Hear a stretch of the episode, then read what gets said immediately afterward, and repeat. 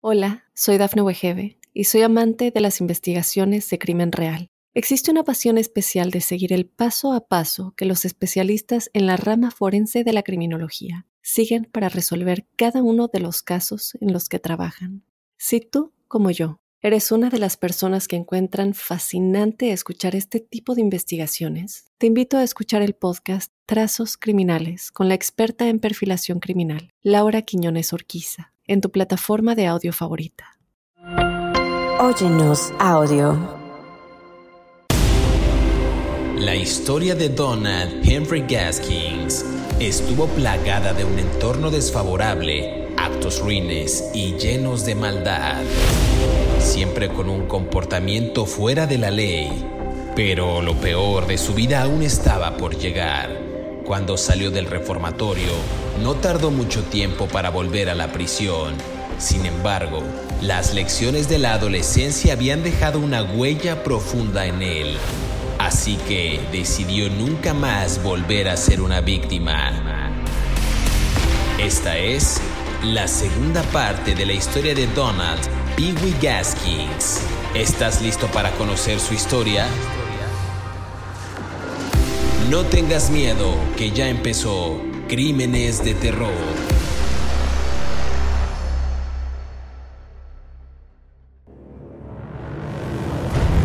Bienvenidos a Crímenes de Terror. Si aún no te has suscrito al podcast, oprime el botón de seguir en la plataforma en la que nos estés escuchando, ya sea en Spotify, en iHeartRadio, en Amazon Music o en Apple Podcast.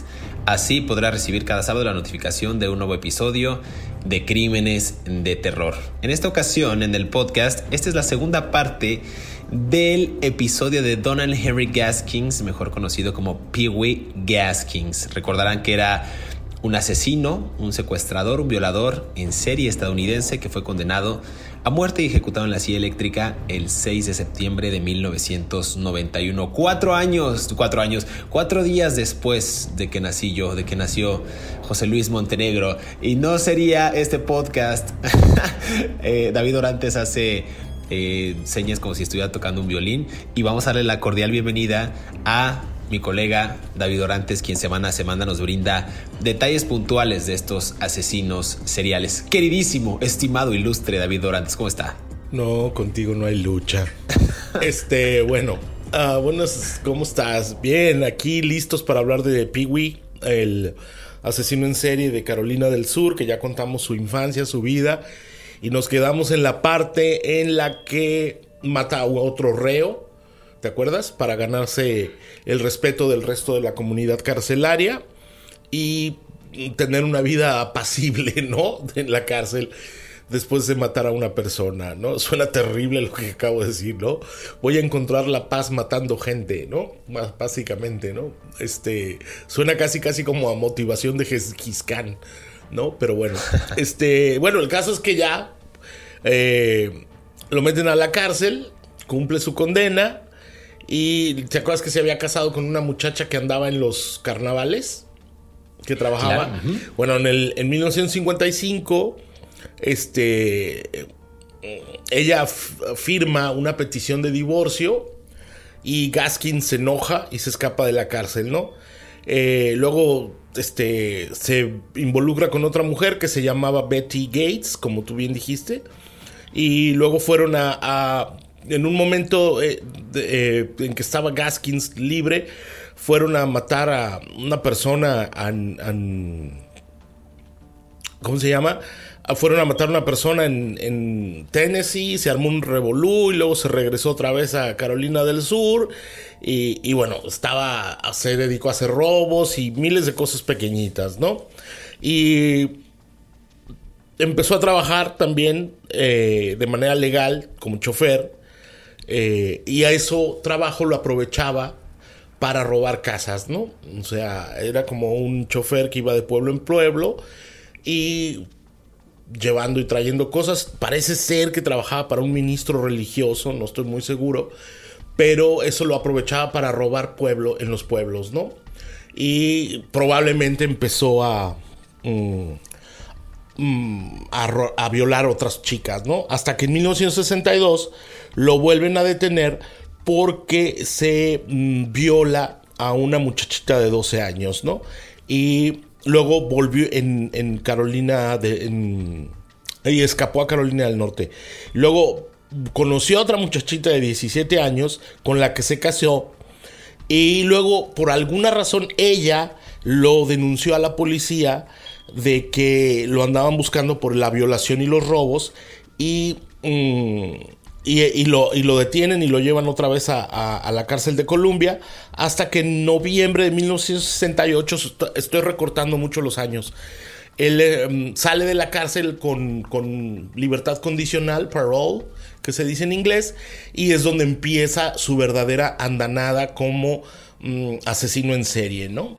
Es que mencionaste muchos datos, eh, digamos este pasaje, estamos recordando la vida, yo digo la carrera criminal de Pee Wee Gaskins, pero aquí hay un, hay un tema interesante que, insisto, como que pasaste de repasada, pero nada más déjame acotar en unos, unos, unos hechos. Cuando Pee Wee Gaskins estaba justo fuera de prisión, ya había salido de la cárcel. Él intentaba llevar una vida, entre comillas, normal. Se casó en cuatro oportunidades y también tuvo hijos, por si tenían la duda. Aquí el apetito sexual de este hombre, en verdad, era, era insaciable. Eh, narrabas tú el tema de la violación de esta chica. Eh, y digamos que el modus operandi era pues, recorrer, recoger perdón, a una chica en una parada de carro. Eh, este sujeto Donald aceptaba y una vez que las llevaba a su destino, las forzaba, las mutilaba y luego las arrojaba a un lado del camino. Déjame nada más recordar estos, estas frases que él decía tan inhumanas, aunque ya entramos en ese término siempre en debate, eh, donde él se refería hacia estos crímenes. En alguna ocasión él dijo en, unas, en algunos de los interrogatorios, eh, cito textual, me sentí bien y recordaré ese sentimiento toda mi vida. Según las propias palabras de este asesino, era como un destello de luz, una visión. Cada vez que él violaba y cada vez que él mutilaba, inclusive se deshacía de esos cuerpos. Creo que llegó a tal extremo esas afirmaciones de este sujeto que en verdad ya estaba loco y estaba fuera de sí, de, su psique, de su centro, que llegó a afirmar que el mejor sexo de su vida lo tuvo cuando forzó y asesinó a una niña de muy corta edad que estaba acompañada de su madre. O sea, y además que se encontraba embarazada. Es una cosa, pues sí, perturbadora que este sujeto en verdad cada vez que tenía oportunidad lo hacía, lo hacía, lo hacía, lo hacía, simplemente para saciar estos deseos sexuales, que no tenía otra motivación, ¿no, David? Nada más era puro el, el deseo de matar, el deseo de violar, de asesinar, de mutilar, sin otra razón aparente más que la que ya habíamos comentado al principio, de su infancia perturbada, de su mamá que sostenía relaciones sexuales con otros hombres, eh, inclusive el, el, padre que era pues muy desobligado. Pues sí, bueno, no supo nunca quién fue su padre, ¿no? O sea, suponemos que tal vez fue hijo de aquel rico del pueblo, ¿no? Pero pues veto a saber con todo el con todo el este entourage que, de hombres que pasaban por la casa de la señora, veto a saber, ¿no? fíjate, hay un caso que a mí me llama mucho la atención. Ah, no tengo el nombre de la chica y qué bueno porque me daría mucha tristeza saberlo, ¿no? Porque por su familia, ¿no? Pero hay un caso de una muchacha en 1969 que él, eh, como bien dices, él trataba de llevar su vida normal y él tenía estas visiones que lo torturaban, ¿no? Así decía él, eran unos sentimientos que lo torturaban. Y él en 1969, en septiembre del 69, ah, él decía que la única manera que tenía de liberarse, ya voy, de esos sentimientos, eres terrible, de esos sentimientos era este violando y torturando personas, ¿no? Porque ah, torturaba niños también, ¿no? Y violaba, ¿no? Pero en, 1969 recoge a una muchacha que estaba pidiendo aventón en North Carolina y sucede algo porque él le propone tener relaciones sexuales y esta muchachita joven se ríe de él, de sus proposiciones, se carcajea de él. Eh, así como, está loco, pues cómo vamos a tener relaciones sexuales, ¿no? Y entonces él se enoja tanto que la empieza a golpear hasta que la deja inconsciente, ¿no? Y luego la violó, la sodomizó y la torturó. Y luego la tiró en un, en un pantano. Todo porque se enojó porque, eh, se enojó porque ella se rió. O sea, era un hombre que no tenía un manejo de sus emociones de ninguna manera, pues, ¿no? Además, yo insisto, es, la, como dije en el otro capítulo, es la víctima que pasó a victimario, ¿no? O sea, padecía las golpizas de todos los hombres que llegaban a la casa de su madre. Mm, ya sabemos la historia de la mamá. Luego se metió con aquellos niños con los que violaba a otros niños, ¿no? Este, a los 14, 15 años ya andaba con prostitutas, ¿no? Eh, violaron a la hermana de uno de aquellos, robaban, lo acusaron de los incendios, golpeó a la otra, o sea, toda una serie de cosas que nos están llevando a esto, ¿no? En los es terrible porque mm, simplemente cuánta gente no se ha burlado de ti y de mí, ¿no? Oye, quiero ser tu novio, ¿no?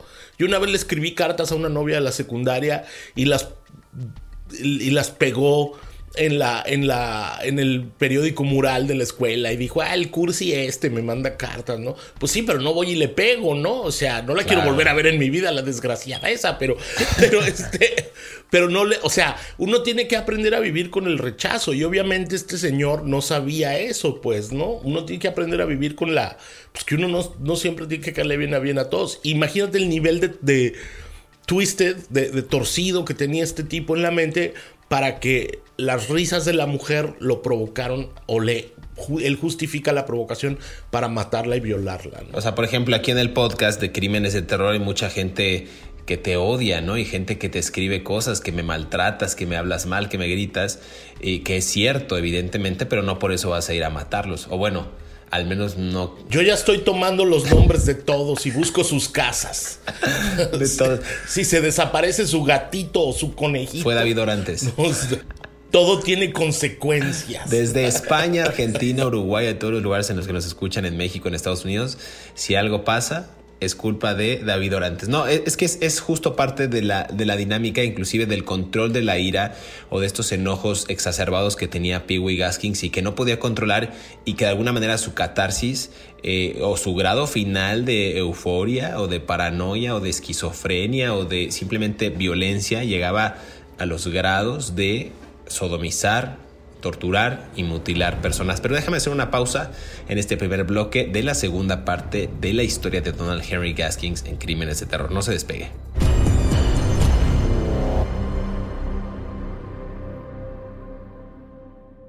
Hola, soy Dafne Wegebe y soy amante de las investigaciones de crimen real. Existe una pasión especial de seguir el paso a paso que los especialistas en la rama forense de la criminología siguen para resolver cada uno de los casos en los que trabajan.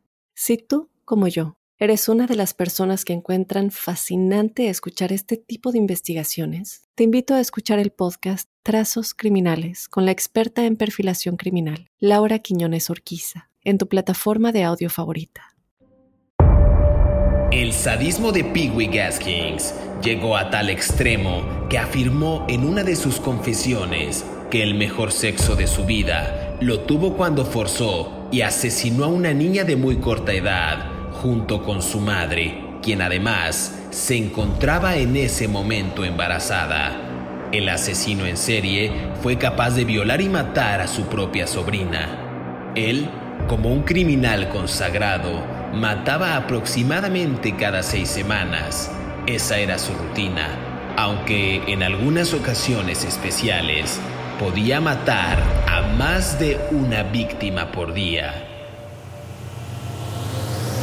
A pesar de haber sido acusado por nueve asesinatos, en realidad se cree que Donald Henry Gaskins llegó a matar a más de 100 personas. Sigue escuchando la historia de Donald Henry Gaskins aquí en Crímenes de Terror.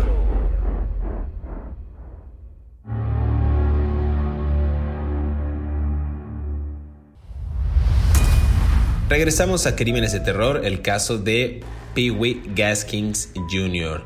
Eh, nos quedamos justo en, cómo este odio exacerbado pues lograba u ocasionaba más bien que este sujeto ultimara a sus víctimas pues de una manera atroz. Eh, digamos que uno de los primeros asesinatos pues fuertes. Yo aquí no tengo tanta información respecto a ese caso, pero me llama mucho la atención. En noviembre de 1970, Gaskins comete el primero de sus llamados, digamos, asesinatos graves, y personas a las que conocía y a las que mató también por razones personales. Y aquí la primera víctima de esos de esa clase de homicidios pues fue su propia sobrina Janice Kirby de 15 años de edad y la amiga de esta Patricia Ann Alsberg de 17 años a quienes dice que intentó golpear hasta la muerte después de intentar agredirlas sexualmente. No sé si te referías en el bloque pasado a esta chica que se burló de él, que pues era su tío o nos estamos refiriendo a otra persona que asesinó este sujeto, David Orantes. No, eh, José Luis Montenegro. Fue otra muchacha. Fue este. este es del 70. Esta su sobrina es de noviembre del 70. La otra chica fue de septiembre del 69. O sea, casi un año después. Mm, pero además, no, espérate. Entre, entre, esos, entre esos crímenes. Eh, y esto se descubrió mucho después. Eh, también se alquilaba como. Mm, ¿Cómo se llama? Como asesino en serie. Digo, como asesino a sueldo. No, hubo una mujer que se llamaba Susan Keeper que le pagó 1.500 mm, dólares para que matara a su exnovio Silas Yates.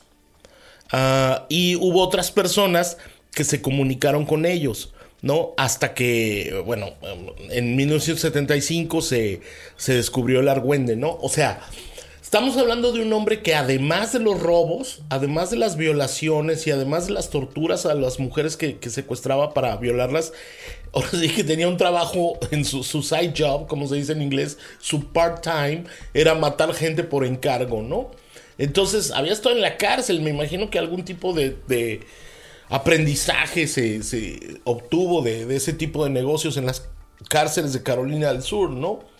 Ah, no, no no, no es parte de lo que sería su perfil como asesino en serie, porque un asesino en serie ya, ya, ya, hablamos hace mucho tiempo que es, pero es parte de su perfil como asesino, ¿no? O sea, es como, es como un deportista que practica dos deportes, ¿no? Básicamente, ¿no? Un atleta que juega béisbol y fútbol americano, ¿no? Al mismo tiempo, el mismo año. Él hacía lo mismo, ¿no? Son dos deportes diferentes pero iguales, ¿no? Sí, pero deportes al fin. Entonces él, él tenía esta vena de asesino en serie de mujeres y de niños tal vez, y esta otra vena de asesino a sueldo, ¿no? Pero no, son dos casos diferentes. Son dos casos diferentes y justo en este en particular, cuando Susan Keeper contrata a Peewee para matar al novio que mencionas, a Silas Yates, a ver, él tuvo que asesinar también a cuatro personas más para encubrir este trabajo. Yo no lo voy a reconocer ni nada, pero me parece inteligente que el sujeto haya asesinado a otras cuatro personas para encubrir este homicidio. Esto quiere decir que seguramente asesinó, no sé, alguna viejecilla o algún sujeto o algún vecino que vio o sospechó o estuvo presente en este tipo de asesinato o tortura o, en esta clase de sodomía. Pero el sujeto era inteligente. Muchas de estas víctimas eran enterradas, insisto, en lugares boscosos, pantanosos o lejanos de la ciudad ¿Para qué? Pues para ocultar los cadáveres y desorientar a las autoridades. Estos crímenes eran casi perfectos porque él solía trabajar solo. Esto era un modus operandi interesante porque era un asesino en serie, un asesino en sueldo, pero solitario. Esto desorientaba a la policía, pero también dicen por ahí que esto pudo haber cambiado cuando en 1975, eh, al matar a tres personas, pues cuyo, eh, la camioneta de este sujeto se averió en una autopista y quizás es ahí cuando las autoridades encienden unas alarmas y ya empezaban a descubrir las tropelías de este sujeto. Las tropelías, mira tú. A tropelías. déjame regresarme un poco. ¿Te acuerdas que hablaste del asesinato de su sobrina Janice Kirby y la amiga de ella, Patricia Ann Icebrook, de 17? Ahí hay un hay un segundo homicidio vinculado a ellas. Ok. Porque él las mata, presuntamente, esto es muy raro, las golpea. Y él dijo después que las había matado porque eran drogadictas. ¿No? O sea, pero también otras versiones dicen que en realidad sí, las mató porque eran drogadictas, le parecían despreciables, pero también las quería abusar sexualmente de ellas, ¿no? Las quería violar. Bueno, eso fue en el noviembre del 70. Pero en marzo del 71, o sea que seis meses después, mm, Pee-wee Haskins mata a Martha Ann Dix, una muchacha que le decían Clyde, de 20 años. Y la mata porque la chica decía que el hijo que ella había tenido, pero que lo había abortado, era de Peewee. Y la mata, ¿no? otras personas dicen que la mató porque este, ella era la vendedora de drogas que le suministraba las sustancias con las que se drogaban Janice Kirby y Patricia, ¿no? Janice su sobrina y Patricia, que las había matado seis meses antes.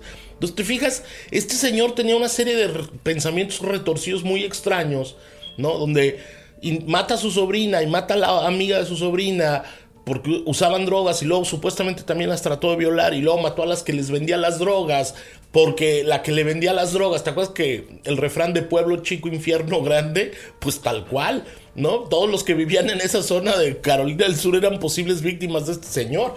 Y luego mata a esta muchacha que supuestamente era madre de uno de sus hijos que no nació porque ella lo abortó y ella él lo, la mata y luego resulta que también la mata de paso, no solo por eso, sino porque era la que le daba drogas a las otras. O sea, era verdaderamente un argüendazo en Carolina del Sur, todo este revolú, ¿no? Para decirlo en cubano. Ese merequetengue, diríamos en México. Pero, pero me parece, sí, exacto, me parece interesante cómo se fue vinculando, cómo, cómo fue cada vez haciendo más notorios los crímenes e inclusive por razones distintas. Insisto, no tenía él un eje o un móvil o una motivación tal para decir yo voy a asesinar a estas chicas por tal cosa, era un, deseo meramente sexual. Te hablaba de este crimen, de esos crímenes que cometía eh, en solitario, y en el año 1975 que me gustaría eh, pues, matizar o concentrarme, cuando él mata a tres personas y su camioneta pues queda averiada, ¿no? Este sujeto solicita la ayuda de un ex convicto, de Walter Neely, quien ayudó a sacar estos cuerpos, enterrarlos e inclusive pintar la camioneta donde asesinaron a estas víctimas o donde, donde las llevaban ya muertas para poder venderla. O sea, yo no me quiero imaginar esta escena y, y, quizás me dejó a mí pensando cuando leí esto, cuántos automóviles no se venden alrededor del mundo que hayan sido utilizados después de haber cometido una tropelía. Yo sé que en algunos casos, como en Estados Unidos, sí se tiene registro de, pues, muy minucioso, tanto de las personas, de los agresores, pues te digo, más o menos, y de los, y de los automóviles que han sido o robados o chocados o que ocuparon para ciertos. En México sí está seccionado si los ocuparon para un homicidio, para un secuestro, para ta, ta, ta.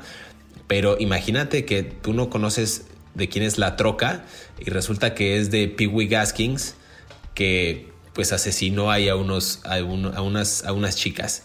Afortunadamente, Neely confesó a la policía lo que había sucedido y le dijo pues, que Gaskins le había dicho en confianza la cantidad de personas que mató y dónde las enterró. Digamos que ahí era como el principio del fin. Esta situación me parece que termina en la detención de Gaskins en la región de Prospect, donde se encontraron justo ocho cadáveres enterrados. Pero me estoy quizás como saltando algunas cosas, no sé si quieras ahondar en algunos temas en el minuto que nos queda en este segmento. Sí, que hace, hace muchos años un abogado criminal que defendía criminales violentos aquí en Houston, defiende todavía, no voy a decir su nombre, me dijo que el primer que el primer consejo que le da a sus clientes es que no hablen con nadie adentro de la cárcel. Dijo, porque tú no sabes a la vuelta de los años si alguno de esos cuando tú entras a la celda y te dicen, hola, ¿cómo estás, Gabriel? ¿Tú por qué estás aquí? No, pues yo maté a tres, pero los pendejos policías no saben que en realidad maté a cinco. ¿no? O sea, pero pues, ah, ¿no? Entonces él decía, lo primero que tú tienes que aprender cuando entres a la cárcel es que no le cuentes a nadie nada, ¿no? O sea, ni a los otros presos, porque no son tus amigos y probablemente a la vuelta de los años alguno de estos, este, diga, oigan, ¿sabe que aquel fulano se acuerda? Pues a mí me contó que esto y que el otro. ¿No? Pero bueno, este, pues fue un poco lo que le pasó a Peewee, ¿no? Confió en un ex recluso que había seguramente había conocido en alguno de sus múltiples estancias en prisión y fue el que lo acabó vendiendo, ¿no? Totalmente, sí, e inclusive algunos negocian, ¿no? Se vuelven, me parece que testigos o, vinculantes o lo que sea y más o menos, y le dicen, oye, pues me confesó esto, o inclusive pueden ser agentes encubiertos que nada los pusieron en otra celda para que el otro confesara han, pasado casos o es muy de película, no sé, pero me parece que sí tiene algo que ver. Deja de hacer una pausa, David Orantes. No te rías de mí. Regresamos aquí a Crímenes de Terror. Estamos hablando de Donald Pee Gaskins.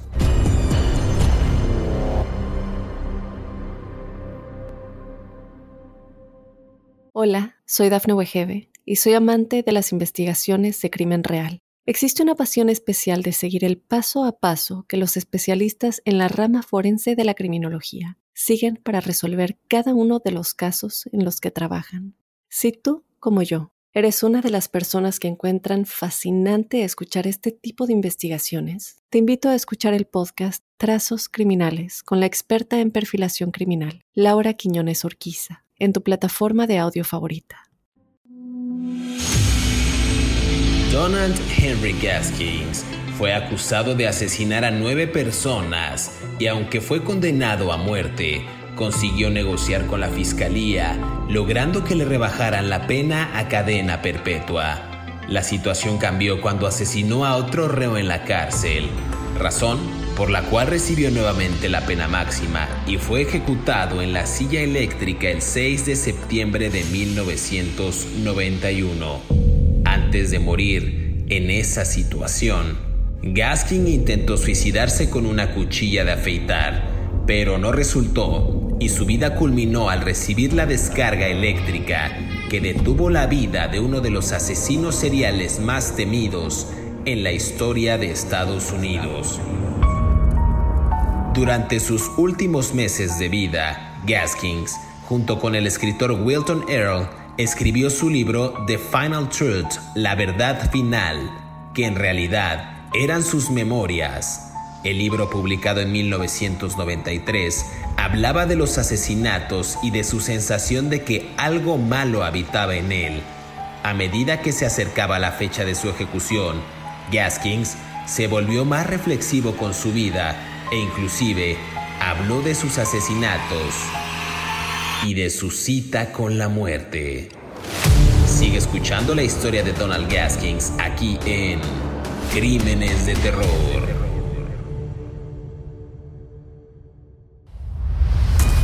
Regresamos a Crímenes de Terror. Eh, ustedes deberían de eh, conocer las pláticas que hay en el podcast intermedias, muy interesantes, que evidentemente no vamos a entrar en detalle, pero quizás son las que tienen más carnita en estos episodios. La gente ya hizo suya la palabra carnita. Me llegan mensajes en Instagram y en Twitter diciéndome, quiero más carnita en este episodio. En este episodio se las vamos a dar.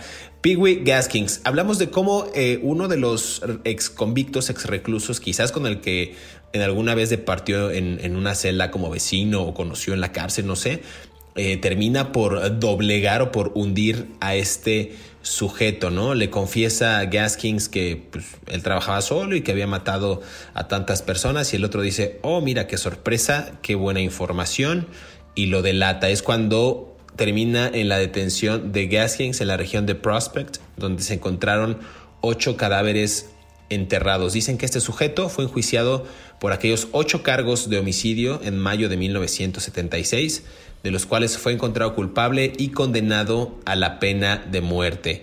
Pero dicen que esta misma se conmutó y se transformó en cadena perpetua debido a que justo en el 74, en el estado de Carolina del Sur, como muchas otras entidades, empezaron a abolir la misma medida, digámoslo así.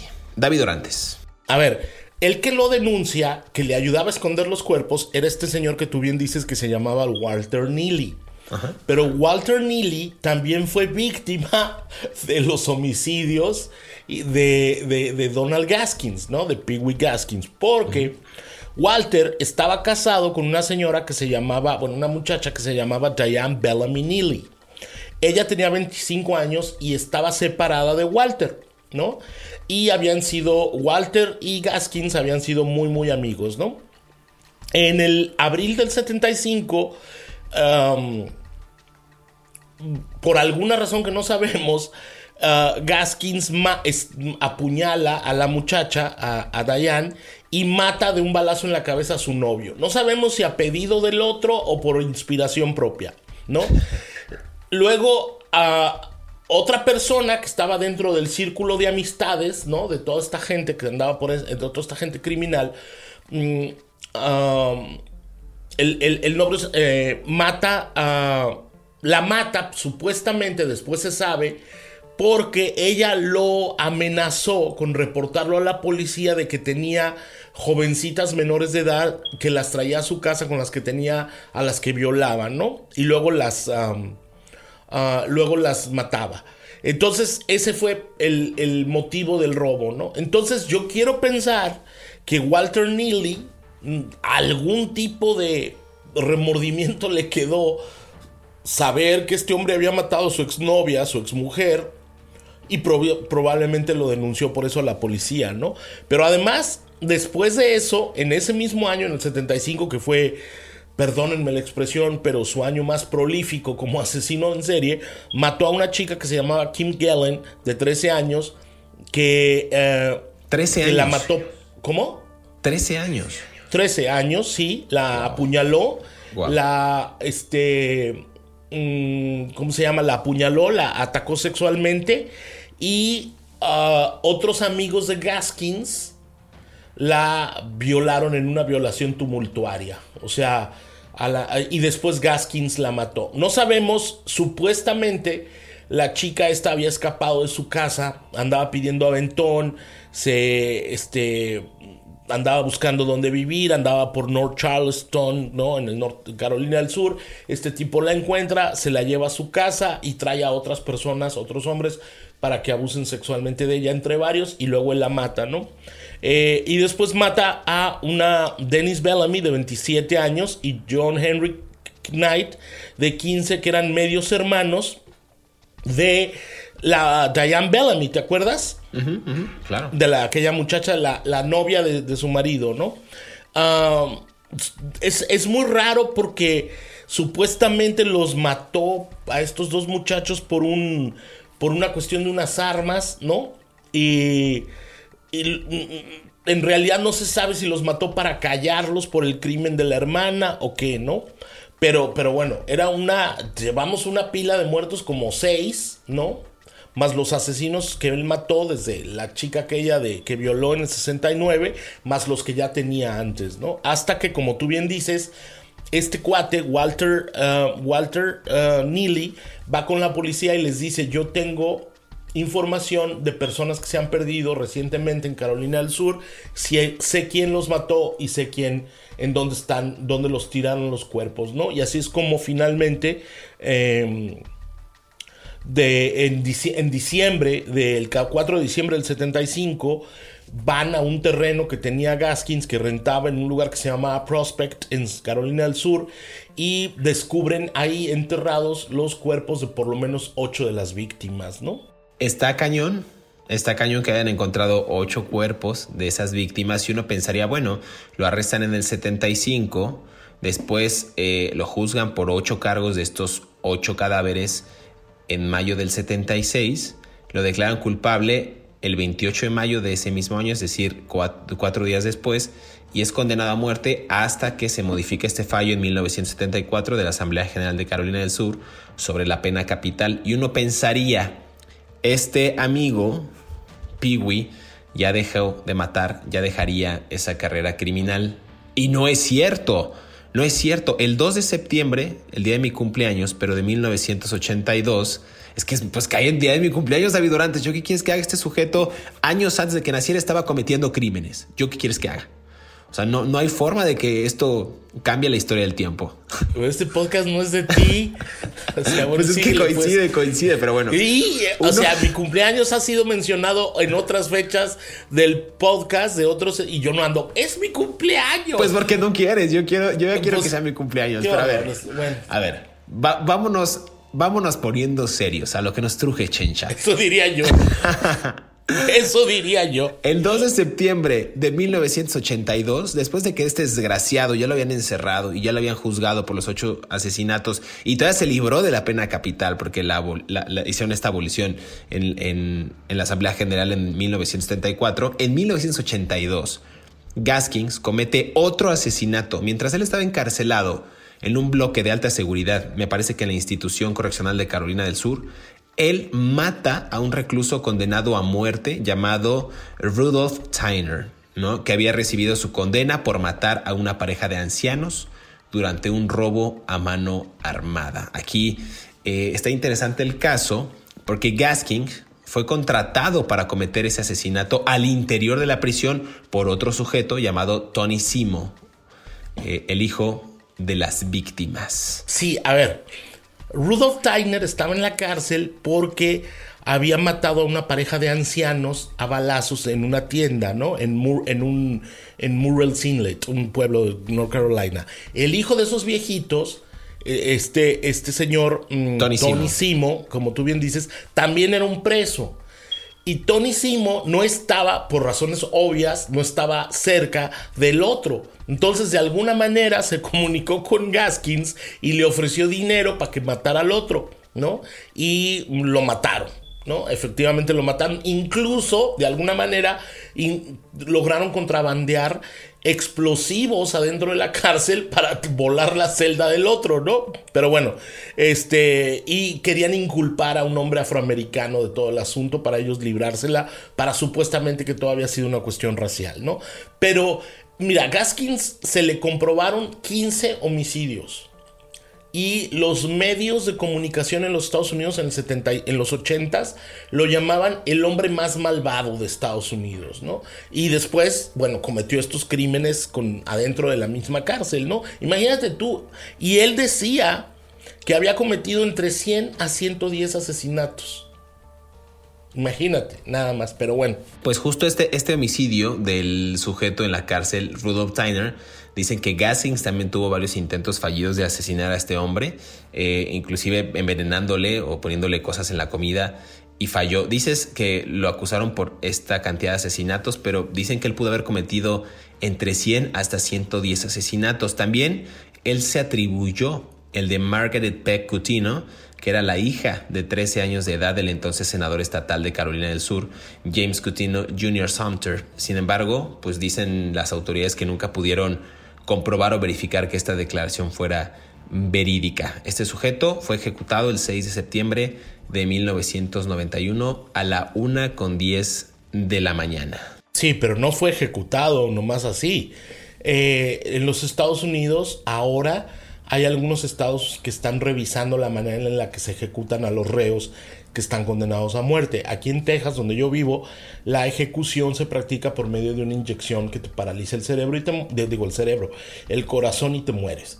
Mm, sin embargo, eh, el señor Peewee fue una de las últimas personas en los Estados Unidos, como tú bien dices, en septiembre del 91, que fue ejecutada en la silla eléctrica, ¿no?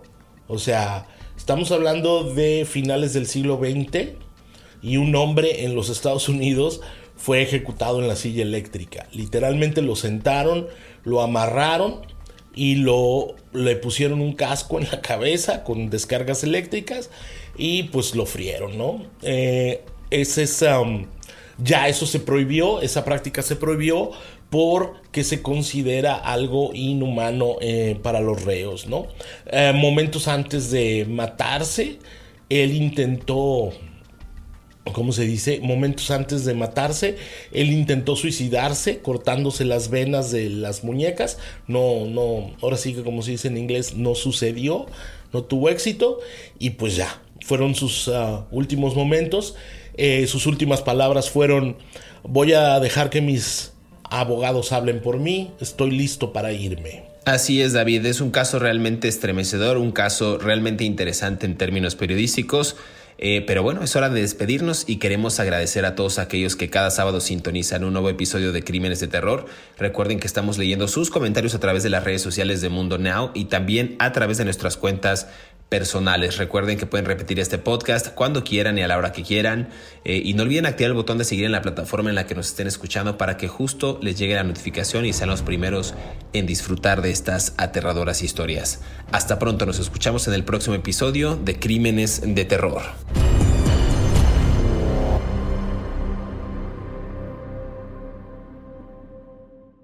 Hola, soy Dafne Wegebe y soy amante de las investigaciones de crimen real Existe una pasión especial de seguir el paso a paso que los especialistas en la rama forense de la criminología siguen para resolver cada uno de los casos en los que trabajan. Si tú, como yo, ¿Eres una de las personas que encuentran fascinante escuchar este tipo de investigaciones? Te invito a escuchar el podcast Trazos Criminales con la experta en perfilación criminal, Laura Quiñones Orquiza, en tu plataforma de audio favorita.